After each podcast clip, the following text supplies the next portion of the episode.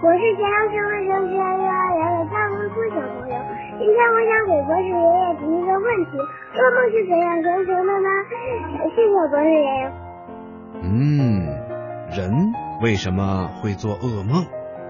要说清这个问题呀，我们还得先从为什么会做梦说起。小朋友，你做过梦吗？其实啊。做梦是人在睡觉的过程中啊，产生的一种非常正常的心理现象。在一般情况下，人在睡觉的时候，大脑神经细胞都会处于抑制状态。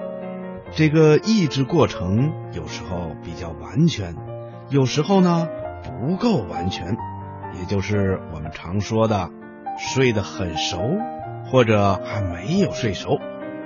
如果大脑神经细胞还没有完全处于抑制状态，大脑皮层还有少数区域的神经细胞处于兴奋状态，人就会出现梦境。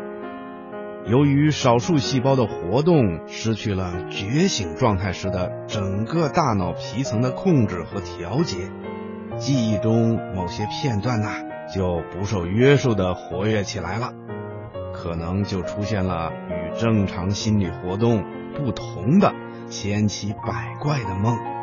这个时候，跟语言和运动有关的神经细胞要是也处于兴奋状态，那就不光会出现梦境，还会出现说梦话或者产生梦游的现象了。如果身体受到了外界的刺激，大脑那部分还没有完全受到抑制的神经细胞，就有可能会产生比较离奇的梦境了。要是我们趴着睡觉的时候啊，很容易被枕头啊、被子啊等等东西堵住嘴或者鼻子，这样一来就影响了我们的呼吸。另外呀，趴着睡觉。